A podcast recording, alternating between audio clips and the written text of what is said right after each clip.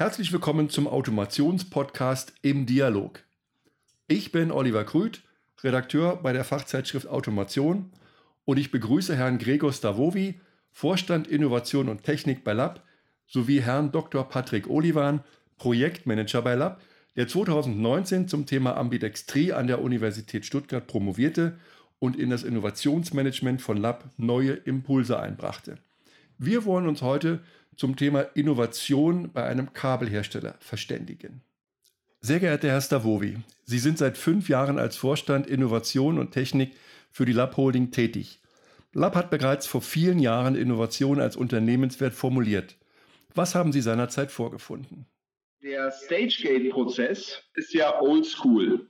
Ne? Also, ja. also, das heißt, ähm, das, was wir ja auch in Berlin versucht haben rüberzubringen, ist, dass wir einen zweiten Prozess für die disruptiven Dinge geschaffen haben, den wir bei uns, weil das Kind einen Namen braucht, Innovation for Future ähm, Prozess genannt haben. Und deswegen habe ich, als ich so mich gedanklich vorbereitet habe, äh, immer gedacht, ja, man muss das so ein bisschen kontrastieren. Man muss sagen, okay, klar, vorgefunden habe ich den Stagegate, ne? oder noch so ein bisschen an der Einführung mitgearbeitet, das war so der Übergang. Und im Gegensatz dazu was ist da anders beim Innovation for Future Prozess? Können Sie kurz skizzieren, wie sich die Innovationskultur bei Lab seither verändert hat? Teil dieser Evolution bei uns in den letzten drei Jahren war ja auch, dass wir ähm, stärker jetzt strukturieren, sind es reden wir von einer Innovation, die sich auf den Kern unseres Geschäftes und unsere Produk Produkte beziehen, oder haben wir Verständnis, äh, haben wir das Verständnis, eine Innovation ist ein disruptive, äh, ein, ein, ein disruptives Ding, was sich auf alles Mögliche, auf ein Geschäftsmodell beziehen kann und so weiter. Und für mich hat alles auf diesem Kontinuum eine Berechtigung, äh, eine Innovation zu sein. Also ich verteidige ganz hartnäckig auch die Innovation in einem Compound die dazu führt, dass ich bei weniger Kosten 10 Grad mehr Temperatur äh, auf das Kabel aufbringen könnte. Das ist für mich eine Innovation. Ja? Und äh, ich sträube mich auch dagegen, dann zu sagen, äh, so in den internen Diskussionen, ja, aber das ist doch keine Innovation, Herr Stavovi, also bitte, äh, da, da, also unter Digitalisierung und App und, und Fliegen und was weiß ich, geht's doch gar nicht. Ja? Ich glaube, das missachtet einfach diese Kräfteverhältnisse, so wie der ähm, äh, so wie der Cooper auch sagt, was weiß ich, 70 Prozent deiner Innovationstätigkeit muss sich auf dein Kerngeschäft beziehen. So würde ich mhm, das natürlich auch für Lab sagen. Das wäre ja bescheuert, äh, wenn wir nicht im Bereich Kabel innovieren würden. Ne? Ja. Und jetzt ist eine Innovation, ähm, erschließt sich in der Schönheit immer nur in der Flughöhe, in der ich bin. Also ich bringe immer die, das, das Beispiel und sage, wenn ich auf das Auto als Konzept gucke, dann ist es überhaupt nicht innovativ und zwar seit 80 Jahren nicht.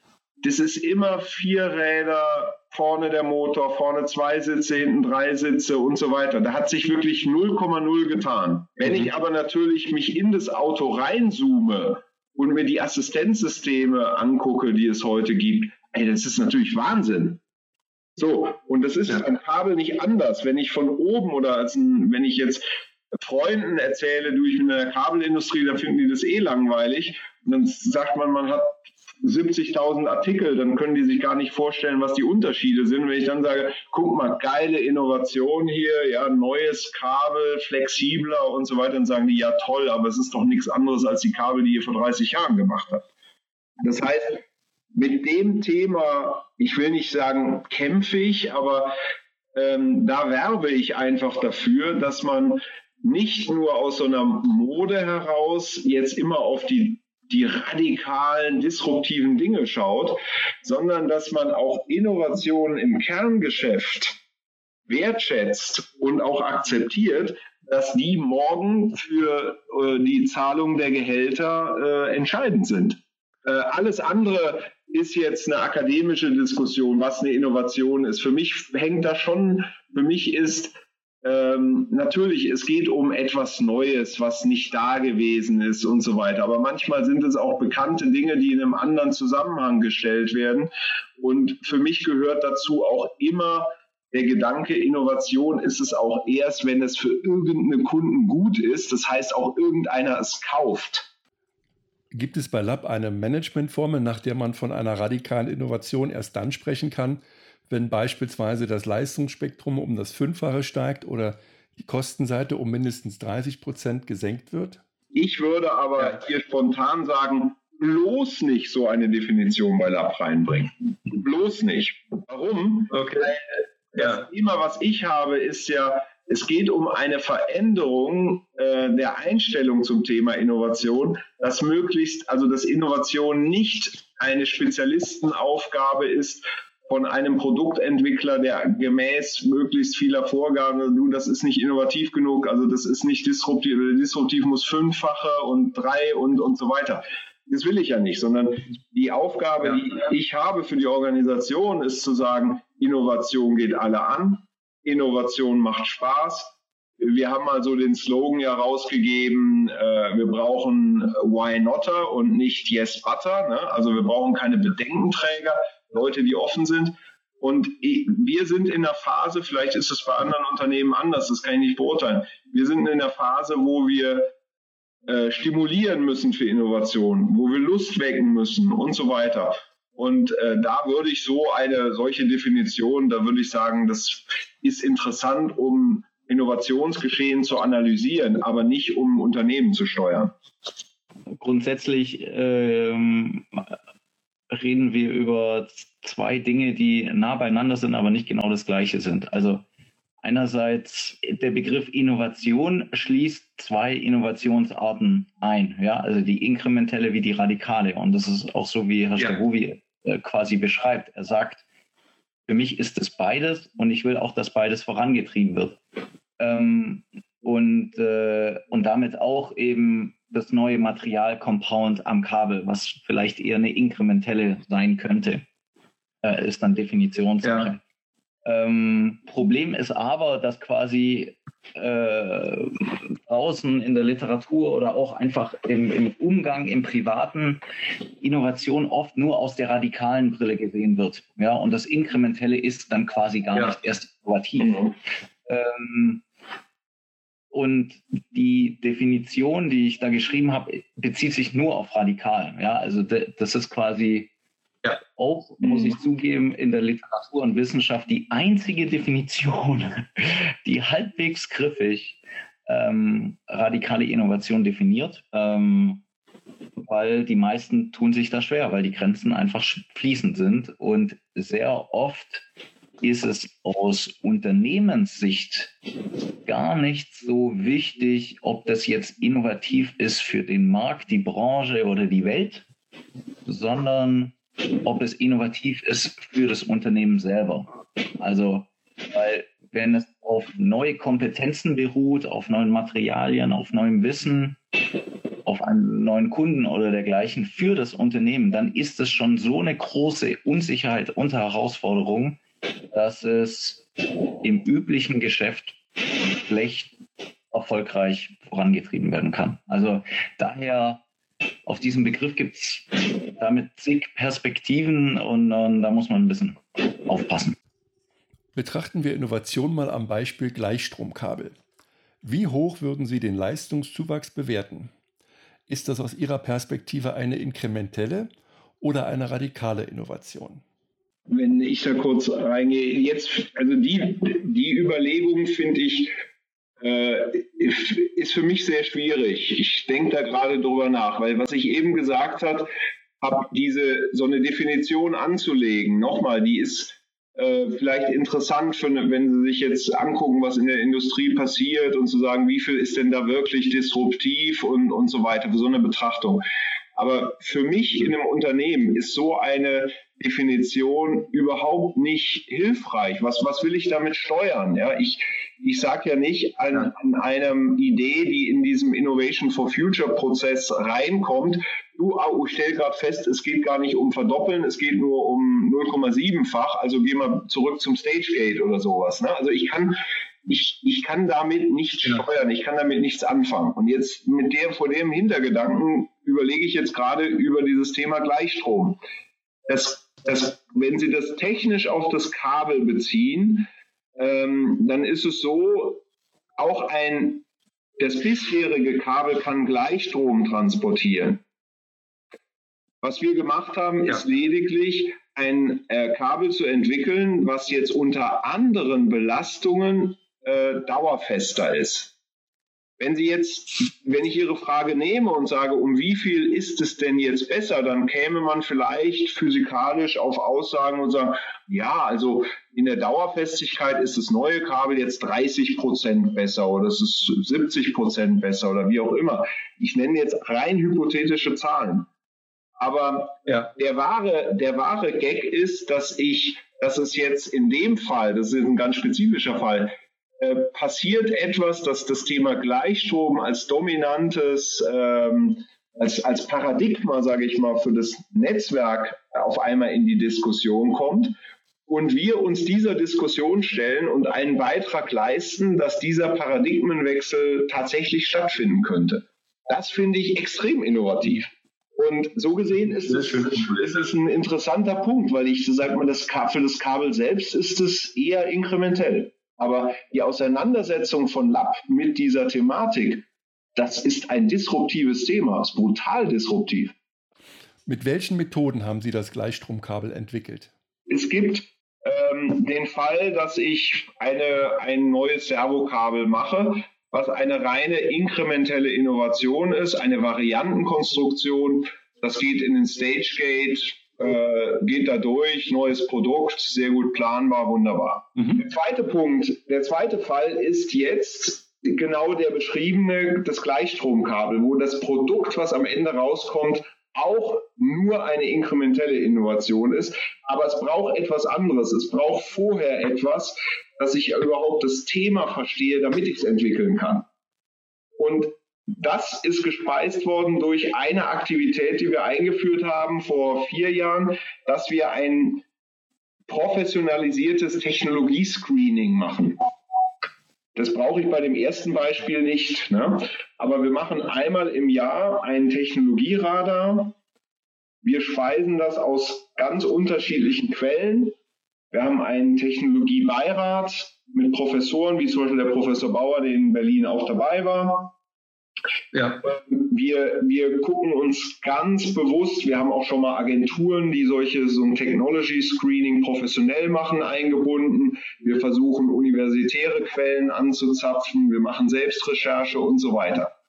Und aus diesem, aus diesem äh, Technologie-Screening heraus sind wir auf das Thema gestoßen, und dann geht es im Prinzip in eine Vorausentwicklung. Ja, das heißt, da, da haben wir uns in einem Forschungsprojekt dann engagiert. Ne? Da haben wir mit der äh, TU Ilmenau Grundlagenversuche gemacht und so weiter. Das heißt, das ist dann sehr explorativ und wirklich tatsächlich ein Teil Forschung und nicht nur Entwicklung dieses Kabels, sondern man muss überhaupt erstmal verstehen, was da passiert. Äh, das ist auch schon von der Arbeitsorganisation anders. Ne? Während in dem ersten Fall eigentlich ein Produktmanager relativ klar beschreiben kann, was der da braucht, äh, der schreibt das Lastenheft und das geht in den StageGate rein, ist bei dem zweiten Fall, muss ich erstmal bis es zum StageGate kommen, muss ich viel explorativer arbeiten. Und äh, deswegen ist es auch eine eigene, kleine, aber eine eigene Gruppe, die Vorausentwicklung macht. So, und dann kommt, käme der dritte Fall, der wäre tatsächlich, ich weiß gar nicht, was am Ende rauskommen soll. Das ist dann der Innovation for Future Prozess. Ich habe ein Kundenproblem äh, oder vielleicht auch mal eine rein technologische Idee, für das ich ein Kundenproblem suche, aber ich habe irgendein Thema und erarbeite iterativ mir eine Lösung dafür und ob das nachher ein Kabel ist oder ein Wireless-Thema oder eine Software oder was ganz anderes, das weiß ich am Anfang noch gar nicht diese drei Fälle, die haben wir eigentlich in unserem Alltag und da haben wir auch versucht, verschiedene Formen äh, der Zusammenarbeit ähm, auch zu, zu etablieren. Und da geht es immer sehr stark um Vernetzung, verteilte Ressourcen, versuchen verschiedene Leute einzubinden, unsere internationalen äh, Kompetenzen zu nutzen. Und da könnten wir auch noch tiefer reden, wie wir das machen. Ja, aber da, da gibt es tatsächlich für diese drei Fälle auch andere organisatorische äh, Vorkehrungen, nenne ich es mal. In der Literatur heißt es, dass der eine Prozess mehr den Spezialisten erfordert und der andere mehr den Generalisten. Werden bei Lab die Mitarbeiter in solche Kategorien gesteckt? Ja, die werden nicht, also die werden nicht, wir, wir äh, äh, klassifizieren jetzt unsere Mitarbeiter nicht bewusst danach, sondern wir wählen, wenn es jetzt in so einen äh, Workshop geht, einen Ideenworkshop oder Design Thinking Workshop, wählen wir Leute aus, von denen wir glauben, dass die was beitragen können. Und da stellt man ja fest, auf einmal, dass man schon, also gedanklich schon Leute vor Augen dann immer hat, wo man sagt, die sind kreativ.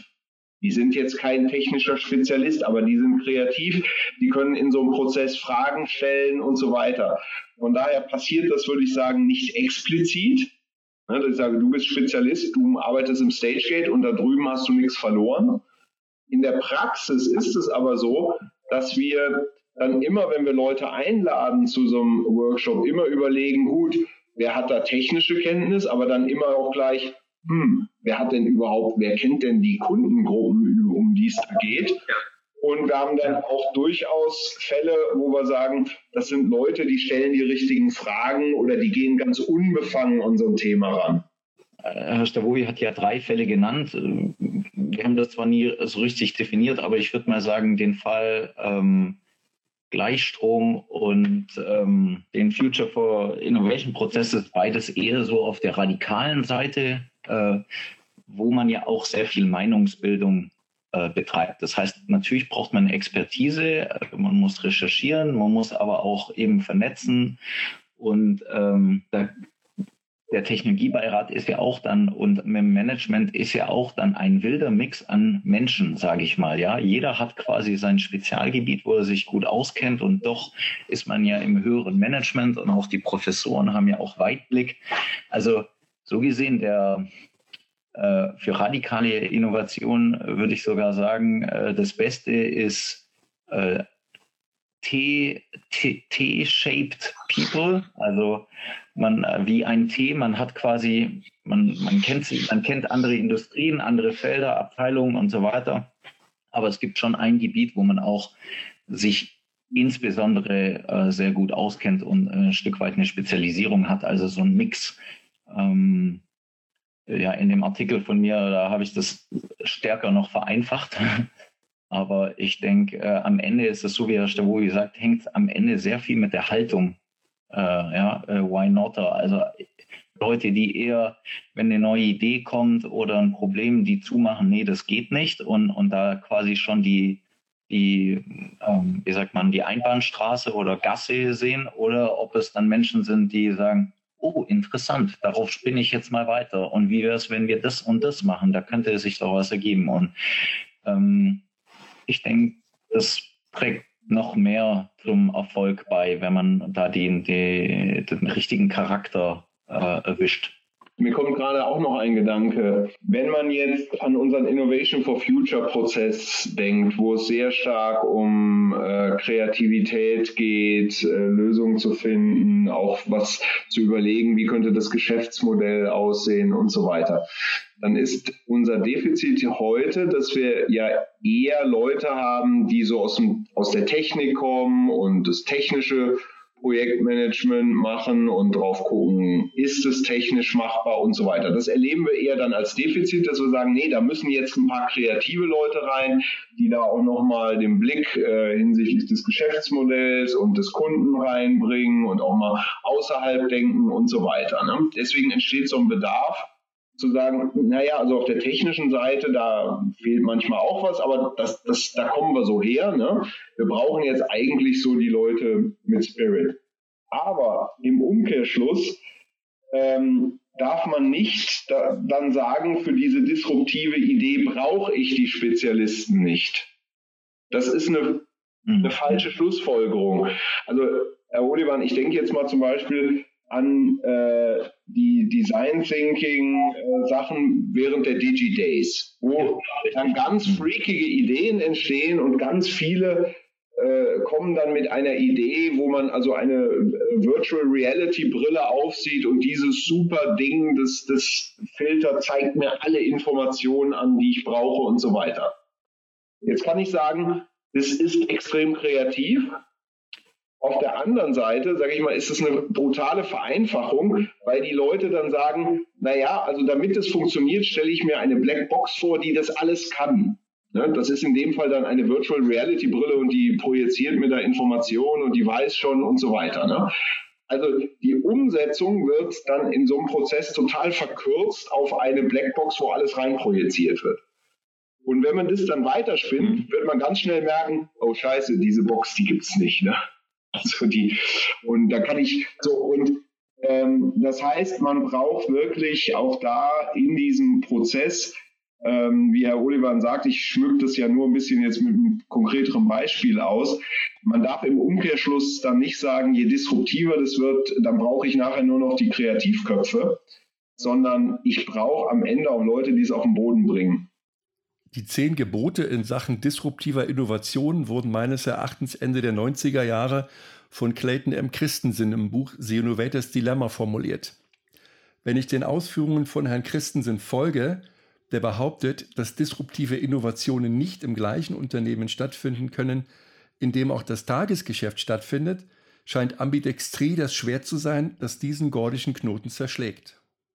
Es ist auch ganz interessant, dass man äh, inzwischen immer mehr Artikel liest äh, über das Scheitern der Corporate Startups. Und es gibt in Israel ganz, ganz viele und in Berlin und was es gibt ganz, ganz viele tolle Startups und die kriegen auch was Gutes auf die Spur und viele von denen skalieren und werden erfolgreich und so weiter. Aber äh, in einem Unternehmen bin ich ja, äh, äh muss ich ja irgendwie beides bedienen. Ich will diese inkrementellen Kabel und ich muss die disruptiven machen. Und ich, ich weiß nicht, vielleicht bin ich da verblendet oder altmodisch oder was weiß ich, aber ich habe die tiefe Überzeugung, dass das nur gut wird, die disruptiven, äh, äh, also das, die disruptiven Innovationen nur dann gut in ein Unternehmen integriert sind, wenn sie auch aus dem Unternehmen, aus der Mitte des Unternehmens herauskommen. Das heißt von den gleichen Leuten. Nur ich muss den andere Räume schaffen. Deswegen hatten wir auch den Vortrag vom Herrn, Herrn Ege so gegeben. Also unser Ansatz bei Lab, vielleicht ist der falsch, vielleicht guckt man in fünf Jahren anders drauf, ja. Aber unser Ansatz bei Lab ist, wir müssen die gleichen, den gleichen Leuten Räume geben, dass sie dann auch mal über was, was Disruptives gestalten können. Und ich glaube, die können das. Also ich habe eine tiefe Abneigung dagegen zu sagen, also die Leute, die da hier die ständig das Kabelgeschäft am Laufen halten, die sind nicht in der Lage, da außerhalb der Box zu denken. Ich glaube das nicht. Ich glaube, die sind sehr wohl in der Lage. Die sind extrem gut in der Lage, weil die in Erfahrung, ein sehr relevantes Markt- und Erfahrungswissen haben.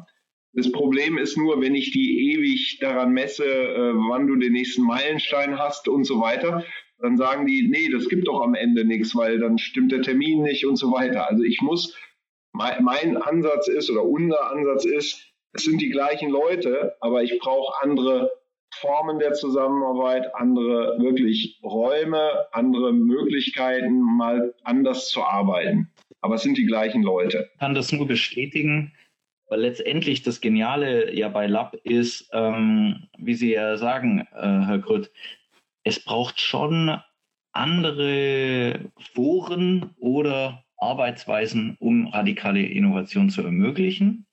Und die haben wir schon aufgebaut und die haben wir im Unternehmen aufgebaut. Und wie Herr Stavovi das eben gerade betont hat, wir sind feste Überzeugung, dass das im Unternehmen sein muss, damit wir quasi uns selbst erneuern und, und in dem Sinne für die Zukunft gewappnet sind und machen das nicht außerhalb des Unternehmens wie in Israel oder in irgendeinem Innovation Lab in Berlin, weil mhm. dann verliert die Idee die Erdung und wird höchstwahrscheinlich nicht mehr dem Kerngeschäft seinen Beitrag leisten können durch informellen Austausch, Wissensaustausch und, und, und. Und diese anderen Foren, die wir da haben. Also es gab auch einige äh, vor meiner Zeit. Also daher, das habe ich auch aus Stavovi immer begeisternd erzählt. Ähm, das ist unter anderem, finde ich, der Technologiebeirat in dem Sinne, weil normalerweise, wenn Sie in andere Unternehmen schauen, das Top-Management hat, wenn sie das nicht trifft, hat es vorrangig tagesgeschäftliche Aufgaben und es geht nur, wie steigert man den Umsatz und reduziert die Kosten. Also quasi Dinge, die sehr stark auf ja, Tagesgeschäft und Effizienz abzielen. Aber Lab, ja. und, und das ist für mich wirklich große, große Ausnahme, hat eben ein Forum mit dem Technologiebeirat und vielleicht gibt es noch weitere, äh, das kann Herr Stabuni gleich äh, noch sagen, äh, aber hat da mindestens ein regelmäßiges Format im Quartal, nimmt man sich einen kompletten Nachmittag Zeit mit vier Professoren und diskutiert über die Zukunft des Unternehmens, der Wirtschaft, der Branche und zukünftige Technologien. Das ist ein also super, weil es quasi den Geist öffnet. Es äh, ermöglicht, sich eine Meinung zu bilden. Also da gibt es auch äh, immer Diskussionen zwischen den Vorständen und dann den Professoren und dann ähm, wird am Ende dann vereinbart, dass man sich das äh, Unternehmen entweder anschaut, äh, das Thema entweder anschaut oder erstmal zurückstellt. Aber letztendlich ist es quasi ein ständiger ähm, Reflexion der Trends und der Bewegungen, die außerhalb des Unternehmens passieren. Und das ist finde ich genial. Und das ist quasi nur ein Forum, das wir haben. Ein, ein anderes Forum, das wir haben, das ich sehr schätze, ist, ist sowas wie ein Kern-Kern-Team, das Innovationsmanagement gibt. Das ist der Herr Stavovi, äh, der Herr Ege als äh, Entwicklungs- und Produktmanagementleiter, äh, Dr. Dorner, der Innovationsmanager und noch äh, äh, zwei, drei Leute. Das ist eine sehr lo äh, lockere Runde, ja. Da wird es über, ich würde nicht mal sagen, nicht über alles Mögliche, aber da wird Innovation im, im Ganzen diskutiert und dann spricht man, was da an der Universität passiert oder dergleichen. Also da das ein nicht so formalisiertes Forum ist, ist es immer ein Raum, in dem man Ideen oder Innovationsaktivitäten gut benutzen kann. Haben die Mitarbeiter bei Lab den Freiraum, an disruptiven Dingen zu arbeiten, ohne dass bereits ein konkretes Projekt existiert, etwa wie es die Mitarbeiter in Googles X-Factory können? Gewisserweise organisieren wir es schon. Also es gibt, gab auch mal so ein Konzept, das haben wir genannt Stagegate over Lunch, also dass man während des Mittagsessens, dann haben wir das verändert, nicht auf Lunch, sondern auf Dinner. Ja, also das, dass man auch sagt, hier ist ein organisierter Raum, wo du jetzt querdenken darfst. Wenn mhm äh, wo ich hin möchte, ist ein kulturelles Verständnis, dass ein Mitarbeiter das darf. Ich möchte, ja. wenn ein Mitarbeiter, einer meiner Mitarbeiter sagen würde, Herr Stavovi, ich, ich habe eine ganz gute Idee, aber ich brauche hier drei Leute im Sparring und wir möchten das am Freitag draußen im Park machen in Stuttgart. Dann würde ich sagen, super, mhm. macht es. Ja, ich habe da keine Sorge, dass die da nur Eis essen und das nicht machen oder so. Da möchte ich hinkommen. Ja. Sind wir da? Ja. Weiß ich nicht. Ne? Wir sind auf dem, wir sind auf dem, äh, auf dem Weg dahin. Ne? Weil ähm, was, was ich versuche zu vermitteln ist, und Sie haben das, glaube ich, auch in irgendeiner Frage drin, woher kommen, woher kommen Ideen? Ich bin inzwischen, also ich bin, bin ein großer Fan davon, äh, Allgemeinbildung ist brutal wichtig. Ja? Was ist Allgemeinbildung? Allgemeinbildung ist für mich nichts anderes, als dass Mitarbeiter sich auch für andere Dinge interessieren. Das schätze ich als Persönlichkeitsmerkmal und das schätze ich auch, weil ich davon überzeugt bin, dass ein Unternehmen da brutal von profitiert. Und zwar nicht in der Linienaufgabe, die einer erfüllt. Ja, wenn ich halt am CAD sitze und Stecker entwickle, dann ist das egal, ob ich Goethe lese oder mich für Umweltschutz oder ob ich Vögel beobachte oder was weiß ich. Ja? Dadurch werde ich per se kein besserer äh, CAD-Bediener, nenne ich es jetzt mal so. Ne? Aber wenn es darum geht, Dinge zu vernetzen, lateral zu denken und so weiter, dann, dann merke ich, also es liegt wahrscheinlich daran, dass ich älter werde und konservativer, aber das, das ist, daher kommen, daher kommt Kreativität. Man muss man muss was vom Leben gesehen haben. Also selbst wenn ich es nicht physisch gesehen habe, aber dann habe ich was gelesen oder ne? ich muss in der Lage sein, in anderen Zusammenhängen zu denken. Äh, ich muss äh, ja und da, da halte ich zum Beispiel Naturwissenschaft oder auch Kunst äh, oder auch jedes andere Gebiet. Das ist mir schnurzpiep egal. Oder einer ist Leistungssportler oder was weiß ich. Aber Leute, macht was außerhalb von dieser Arbeitszeit, was nichts mit Kabeln zu tun hat. Und das will ich, also mein Ziel wäre und vielleicht, äh, und ich glaube, wir sind da nicht auf so einem schlechten Weg, aber das eine ist wieder das, äh, ne, das Organisieren und das andere ist ein kulturelles Thema, dass ich das vorleben muss und dass ich ganz viele Multiplikatoren haben möchte. Und der Herr Dr. Olivan ist einer davon. Und da gibt es jetzt immer mehr Leute oder der Herr Ege, die das auch als Botschaft transportieren. Und das, glaube ich, ist wichtig. Man muss diese, man muss auch diese kulturellen Botschaften implizit und explizit auch irgendwie adressieren. Sie wollen mehr Why Notter und weniger Yes Butter. Lassen sich diese beiden Typen denn so einfach umerziehen? Muss man diese Mitarbeiter neu einstellen oder lässt es sich durch die vom Management vorgelebte Kultur ändern? Beides. Also ich bin, ich bin da sehr positiv, man kann das ändern. Und ähm, aber es braucht Zeit. Und wenn ich ein paar Externe noch einstelle, die schon anders denken als, als, äh, als Stimulus, dann ist es auch hilfreich. Aber ich bin da sehr, ähm, sehr optimistisch und äh, dass dieser Optimismus bezieht sich auch auf die Erfahrung, dass Menschen sich da bewegen können.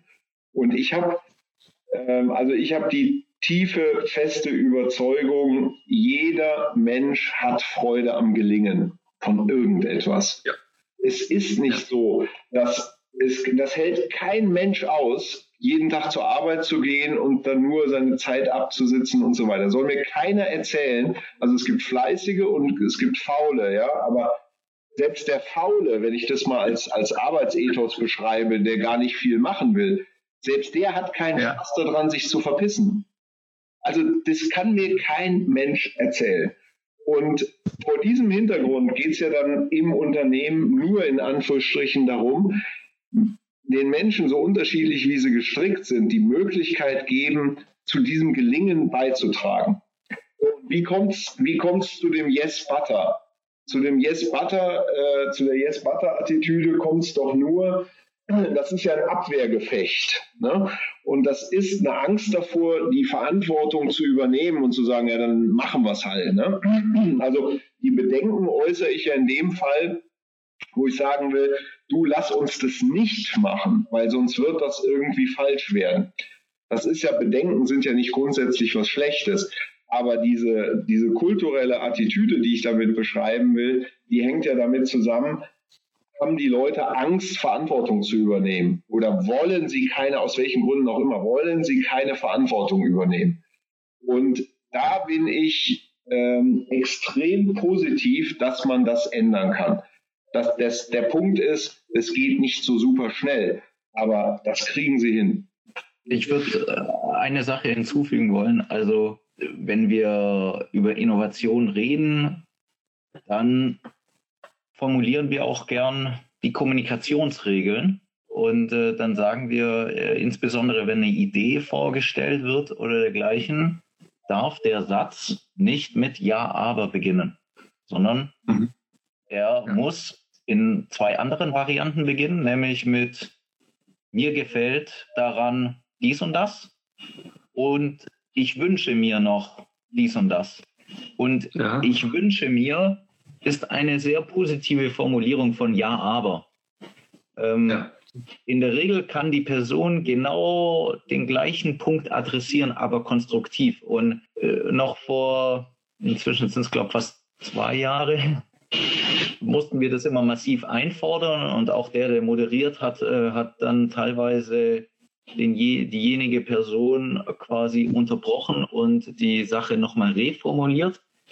Aber inzwischen ist es schon fast normal. Ja, also jeder kennt es und ähm, beachtet diese Formulierung. Und das schafft eine ganz andere Diskussion und, und äh, Offenheit zu, zu einer Idee. Also daher, das, das ist jetzt sehr pragmatisch, aber es funktioniert ziemlich gut.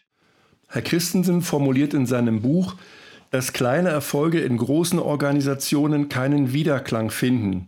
Sie werden nicht gewertschätzt. Lab ist aus meiner Perspektive ein großes Unternehmen. Wie gelingt es Lab, auch die kleinen Erfolge mit gebührend Anerkennung zu bedenken?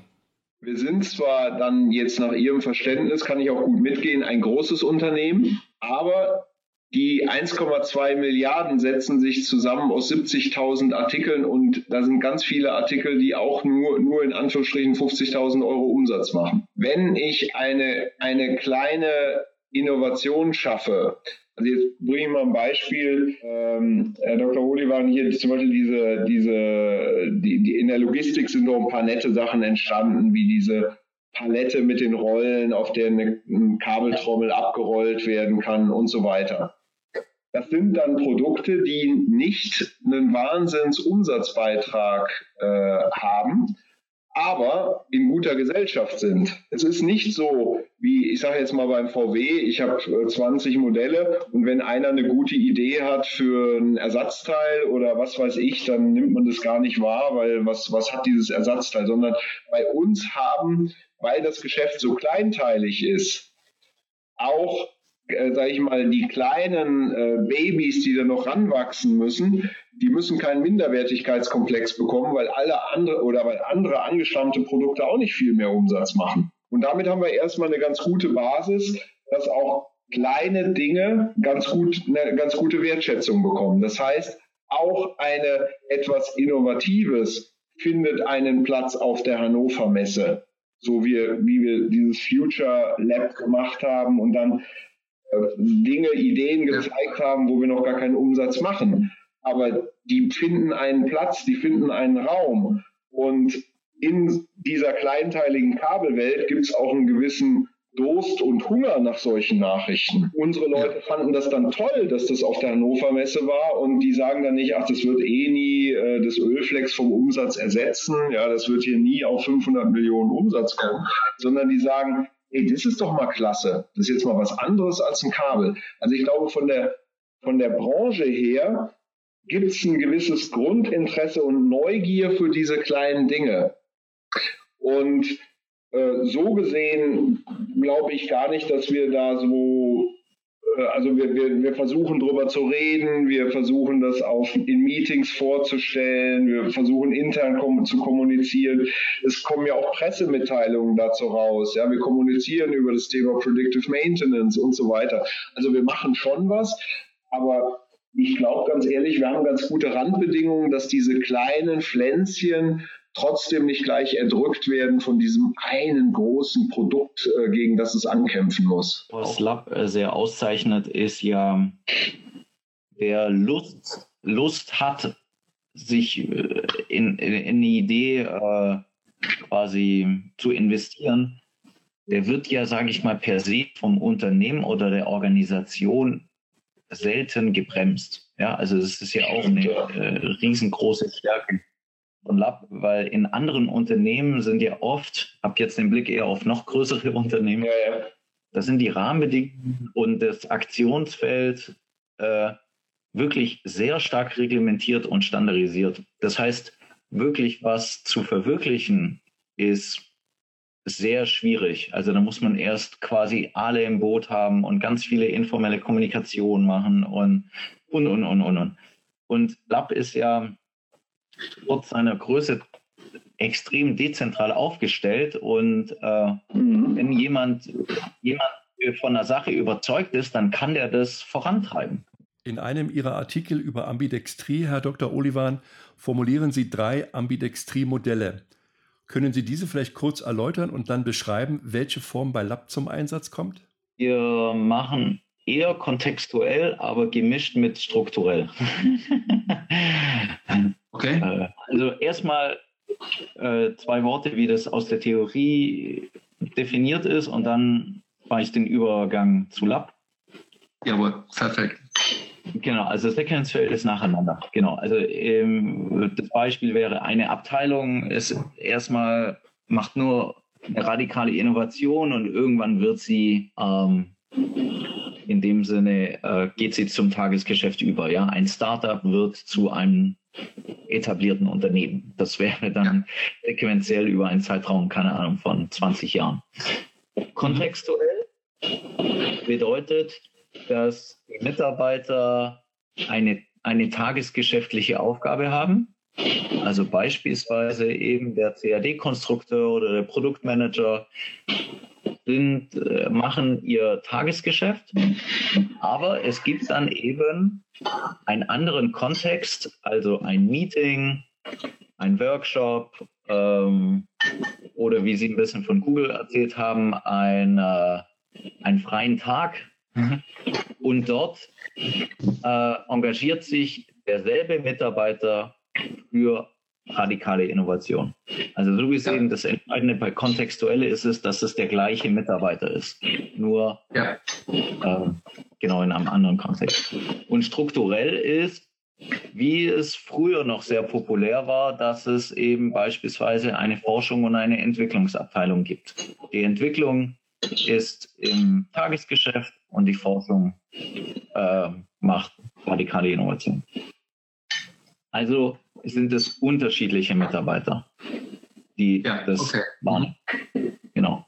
So, und bei uns ähm, ist es halt so, wir haben sowas wie eine kleine Vorentwicklung, aber die ähm, meisten Projekte werden nicht nur von der Innovations-, äh, von der Vorentwicklungsabteilung äh, vorangetrieben, sondern sind immer interdisziplinäre Teams eben ähm, aus weiteren Teilen des äh, Unternehmens, weil dann eben jemand aus der Logistik mit dabei ist, noch ein Vertriebler mitarbeitet, ähm, ja. vielleicht jemand aus dem Controlling, um zu berechnen. Ähm, und das sind ja dann wiederum Mitarbeiter, die eigentlich ja im Tagesgeschäft sind, aber dann für diese Aufgabe mit anpacken.